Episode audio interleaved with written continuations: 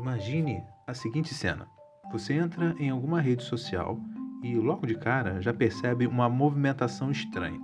Olhando de forma atenta, você acaba se deparando com postagens de matérias da imprensa noticiando que as teorias de Newton e Darwin foram invalidadas por pesquisas científicas e que, a partir de agora, perdem o seu status de validade. Atônito, você se dá conta que não poderá mais enxergar o mundo da mesma maneira. Enquanto o seu coração começa a retomar os seus batimentos normais, o seu telefone vibra. É o grupo do WhatsApp da família. Você respira fundo, toma coragem, abre e vê a mensagem do seu tio fanático dizendo: Eu avisei, não se pode confiar na ciência. É tudo manipulação. O que fazer nessa situação? Você verá nesse episódio como o surgimento da filosofia moderna estava dentro de um contexto histórico em que as certezas mais básicas sobre a realidade estavam em xeque. Eu sou o professor Paulo Vitor e esse é o podcast Filósofos do Enem.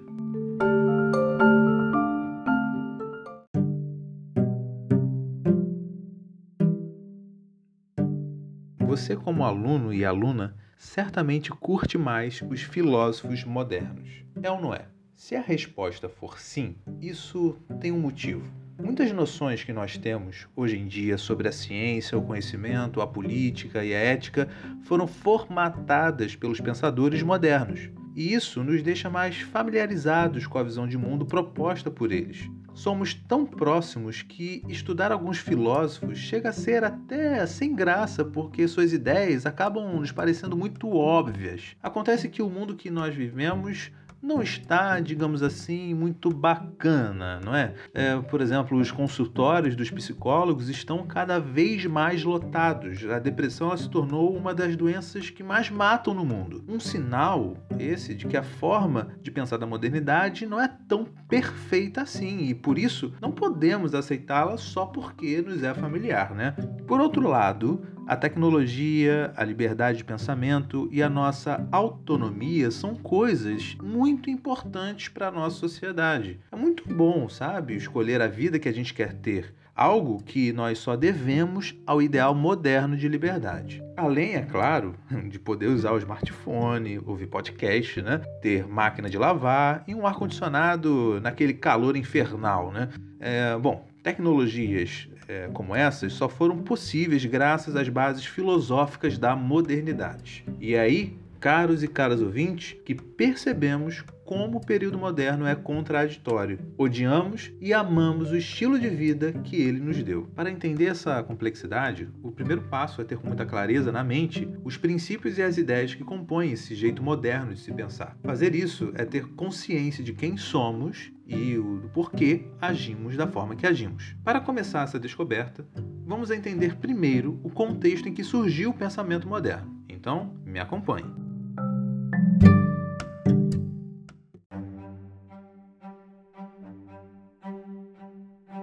Último episódio, você viu que o conhecimento produzido pela escolástica estava a serviço da fé. Tomás de Aquino, por exemplo, vai pegar os conceitos aristotélicos para tentar provar a existência de Deus. Mas acontece que quando a gente estuda um filósofo querendo encontrar nele um reforço para fundamentar aquilo que já acreditamos, nossa interpretação sobre suas ideias sempre será distorcida. Foi o que aconteceu com o aristotelismo. Os escolásticos, querendo justificar os dogmas cristãos, consideravam algumas partes do pensamento de Aristóteles como se fossem verdades irrefutáveis, só pelo fato de estarem de acordo com o que a Bíblia diz. Não é à toa, por exemplo, que eles adoravam a cosmologia aristotélica que afirmava que a Terra está imóvel no centro do universo, enquanto o Sol segue girando e girando em torno dela algo muito conveniente para a igreja, pois na Bíblia está escrito que quando o profeta Josué orou, o que aconteceu com o sol? O sol parou. Ora bolas, então se o sol para, é porque ele se move, não é? Então Aristóteles tem que estar tá certo. Além disso, A própria lógica aristotélica foi muito distorcida pelos pensadores da igreja para provar certas verdades que não tinham como ser comprovadas pela experiência, não importando o que dizem os fenômenos observados. No final das contas, a palavra final era sempre o que a Bíblia dizia. Acontece que o mundo começou a mudar e as explicações da escolástica já não davam conta dessas transformações. Um grande marco de tais mudanças no campo do conhecimento foi a consolidação da teoria heliocêntrica, aquela que diz que o Sol está no centro do universo, sabe, paradinho. Então, cada vez mais ficava impossível defender a teoria oposta, que era o geocentrismo, de Aristóteles e Ptolomeu, que acreditava que quem estava parada era a Terra e não o Sol. Tudo começa com Copérnico, que, ao calcular matematicamente o movimento dos corpos celestes, chega à conclusão de que a Terra que orbita em torno do Sol, e não o contrário. Mais adiante, Galileu consegue ir além. Com a sua luneta, prova agora, empiricamente, através da observação, que a Terra está se mexendo. e aí, meu irmão, duvidar de teoria, tudo bem, mas duvidar daquilo que tu tá vendo, aí é sacanagem, né? Pois é, acontece que autoridade é autoridade e a igreja não estava muito afim de perdê-la, sabe como é, né?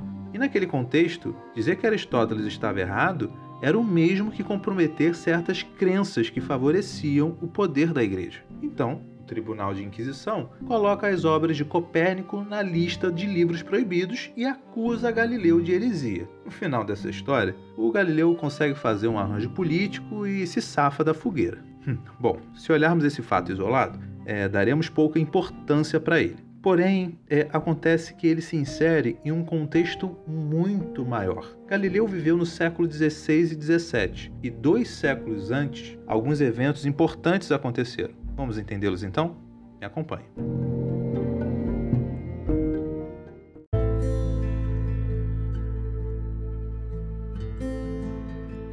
Século XV, algumas cidades, como Florença, na Itália, começam a se desenvolver de forma significativa, formando uma classe de comerciantes e artesãos que passa a se enriquecer e, consequentemente, a ganhar mais influência na política.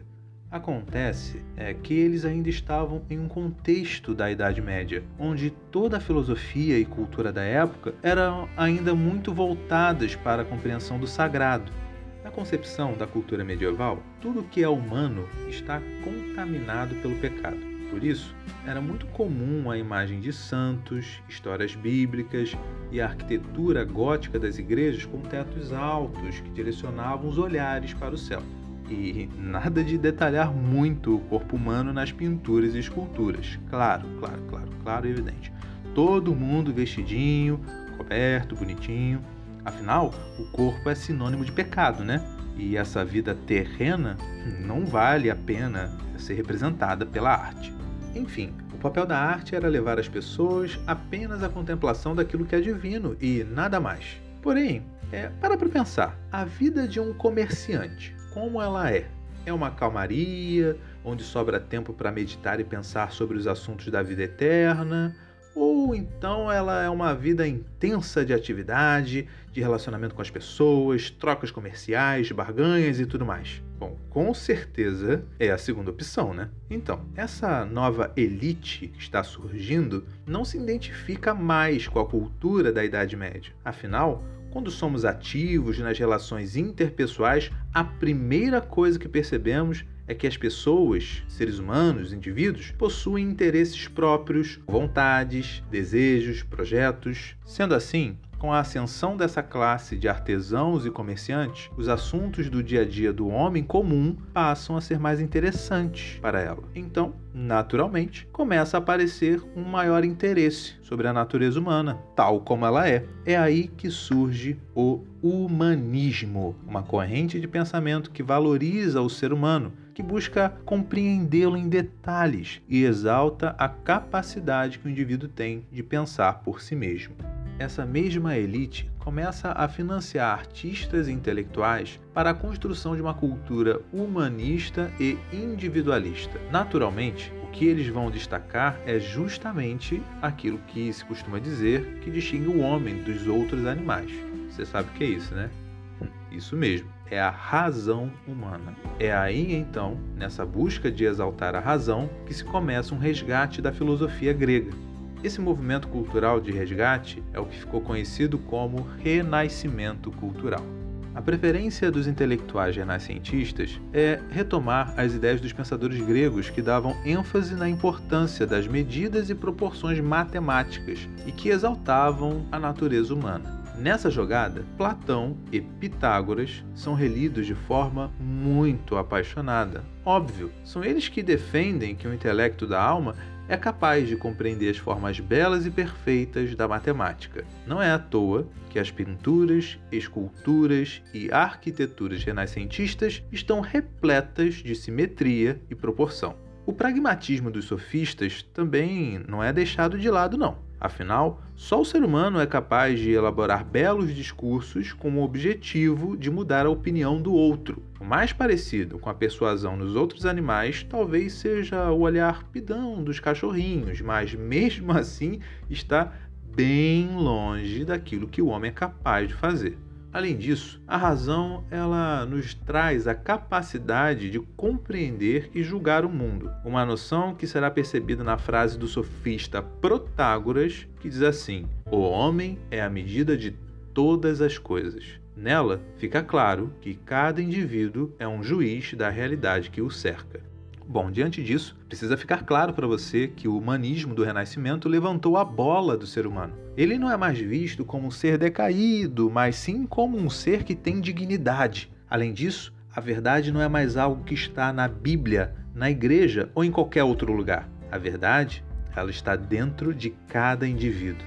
Em outras palavras, o humanismo introduz na modernidade o antropocentrismo, deixando para trás o teocentrismo. E isso, amigos, e amigas, começa a abalar as crenças da época. Diante do impacto humanista, as certezas defendidas pela escolástica começam a ser questionadas. E para piorar, um camarada chamado Martinho Lutero vai dar mais um golpe, não somente na igreja, mas também na visão de mundo da antiguidade. Vamos dar uma olhada nisso.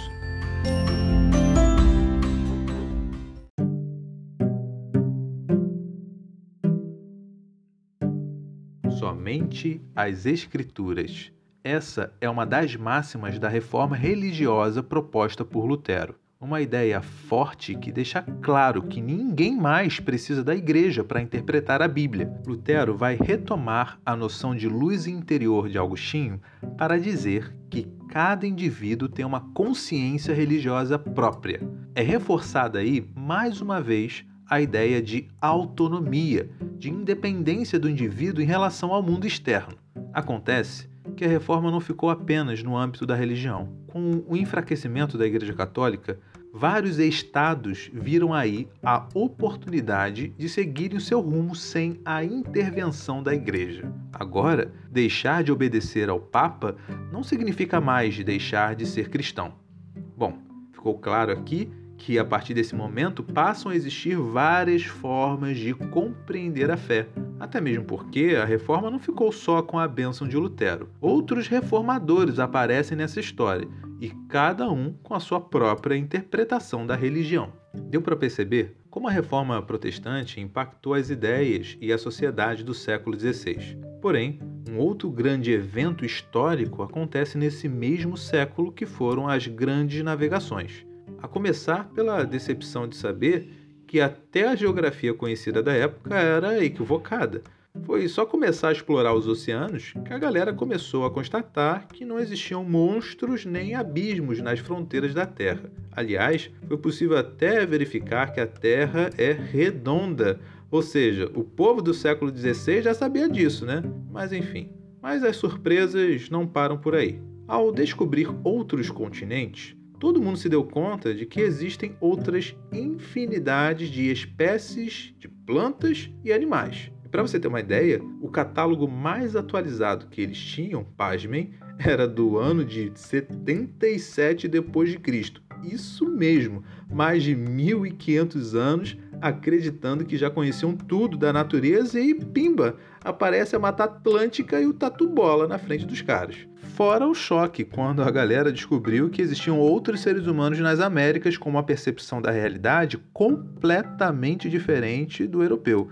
O rebuliço foi tanto que surgiu até uma teoria sugerindo que os índios eram de uma segunda criação de Deus que não seguia a linhagem de Adão. Pois é, um mundo novo que não existiam categorias para classificá-lo. E, como dizia Galileu, um mundo novo precisa de uma nova ciência. As grandes navegações trouxeram para o pensamento da época ao menos duas constatações. A primeira é a de que tudo que se conhecia sobre o mundo estava errado. E a segunda era de que não existe apenas uma forma de ver o mundo, não existe só a forma do europeu de enxergar as coisas. O ser humano é capaz de compreender a realidade de forma diferente, diversificada, reavivando assim um debate sobre o relativismo moral e o relativismo cultural. Então, ouvintes, deu para perceber que foram três séculos de muita mudança. Século XV, Renascimento. 16, Reforma Protestante e Novo Mundo, grandes navegações. E o 17, a Revolução Científica. Diante de tanta transformação, todas as certezas daqueles que viveram nesse espaço de tempo foram todas por água abaixo. O aristotelismo hum, começa a ser associado com os equívocos da escolástica, e ninguém mais podia ter certeza se algum dia poderíamos conhecer a verdade sobre o homem, sobre o Deus e sobre a natureza. Por esse motivo, os filósofos céticos da antiguidade começaram a ser relidos com muita intensidade, e o ceticismo passa a ser a nova filosofia pop entre os pensadores da época. Bom, é nesse mar de incertezas que se destaca um filósofo que será considerado por muitos como o pai da filosofia moderna, justamente por conseguir traduzir em formato de sistema filosófico o espírito humanista, individualista e carente de certezas que sonhava. Bom, é nesse mar de incertezas que se destaca um filósofo que será considerado por muitos como o pai da filosofia moderna, justamente por conseguir traduzir em formato de sistema filosófico o espírito humanista, individualista e carente de certezas que sondava a modernidade. Estou falando dele mesmo, o filósofo René Descartes. Quer saber como esse camarada conseguiu dar uma solução diferente do ceticismo que sondava a época? Se liga então que eu vou te mostrar agora. Olha só.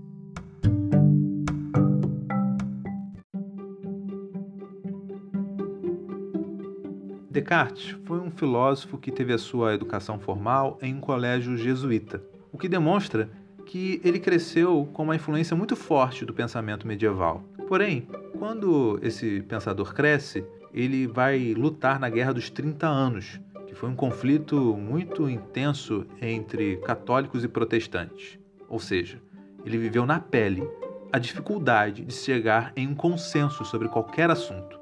Além disso, ele também foi contemporâneo de Galileu e testemunhou o atrito entre a velha ciência aristotélica e tomista, defensora do geocentrismo, e a nova ciência heliocêntrica. Em resumo, ele viveu bem as angústias do seu tempo. Descartes, no meio disso tudo, percebeu que a escolástica era indefensável. Não dava mais para ignorar as novas descobertas astronômicas e cosmológicas como as de Galileu mas ao mesmo tempo, ele não podia ignorar as críticas dos céticos. Nós vimos há pouco como tudo estava muito confuso. Como ter certeza, então, de uma nova ciência que será capaz de encontrar respostas verdadeiras? Afinal, foram séculos acreditando em Aristóteles, não é mesmo? E de repente, é, bom, a gente já viu no que, que deu. Diante disso, Descartes se dá um desafio bem ousado, que é o seguinte: conseguir encontrar ao menos uma única certeza de que seja impossível de ser colocada em dúvida. E a partir dela, ele acredita que será então possível construir toda uma ciência nova. A intenção dele é determinar um fundamento seguro para o conhecimento. Com essa postura, ele se coloca contra os céticos, pois ele acredita ser possível construir sim uma ciência verdadeira, enquanto o ceticismo acredita que isso está fora de cogitação. Bom, para alcançar o seu objetivo, Descartes usa como método a arma do seu próprio inimigo, que é o quê?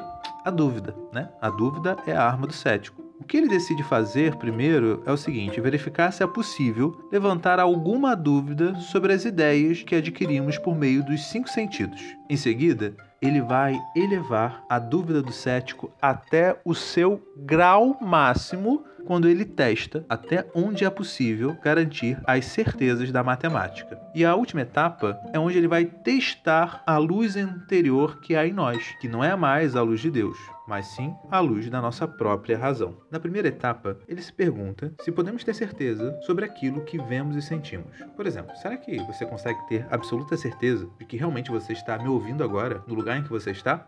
Bom, refletindo um pouco, Descartes conclui que não. Não dá para ter certeza se o que percebemos através dos sentidos é verdade. O argumento que ele utiliza é o famoso argumento do sonho. Afinal, quantas vezes nós já sonhamos que estávamos acordados, quando na verdade era apenas um sonho? Por exemplo, será que você já sonhou alguma vez que estava ouvindo um podcast e na verdade você não estava ouvindo e você não achava que aquilo era realidade, quando na verdade não se passava de um sonho? Pois é, se os sentidos eles já nos enganaram uma vez, nada impede que eles estejam nos enganando agora, nesse exato momento. Sendo assim, eu consigo duvidar dos sentidos. Em seguida, ele se pergunta se ao menos é possível confiar na matemática, no pensamento abstrato. Vixe, você pode estar pensando agora, né? Quero ver o que Descartes vai arrumar nessa, nessa, nesse questionamento. Descartes decide aí então elevar a dúvida no seu nível mais absurdo e pergunta: será que 2 mais 2, ao invés de ser igual a 4, é na verdade igual a 5? E existe um gênio maligno, invisível, que confunde a nossa mente e que por pura maldade não nos permite fazer o cálculo corretamente? Antes que você queira jogar essa desculpa para o seu professor de matemática, saiba que a intenção do Descartes não é provar a existência desse gênio maligno, mas sim verificar se a matemática resiste à dúvida do cético mais pentelinho que possa aparecer. Prosseguindo com a sua busca por uma certeza indubitável, Descartes tenta colocar em dúvida a razão. E aí, será que ele consegue duvidar da razão?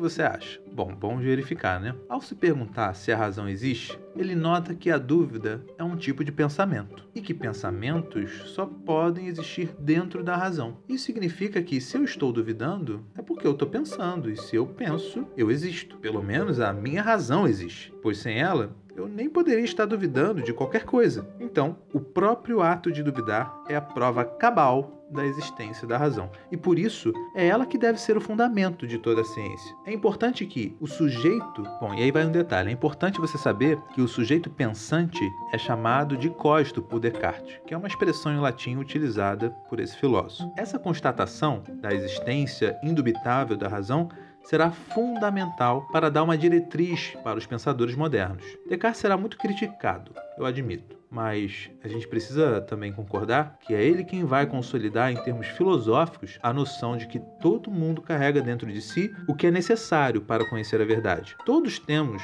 autonomia para buscar o conhecimento, pois a razão nos permite isso. Agora, a grande questão é como conduzir a razão corretamente na direção da verdade. Hum. Bom, isso nós veremos na próxima aula. A gente vai estudar mais profundamente o pensamento de René Descartes. Por hoje, acho que já deu, né?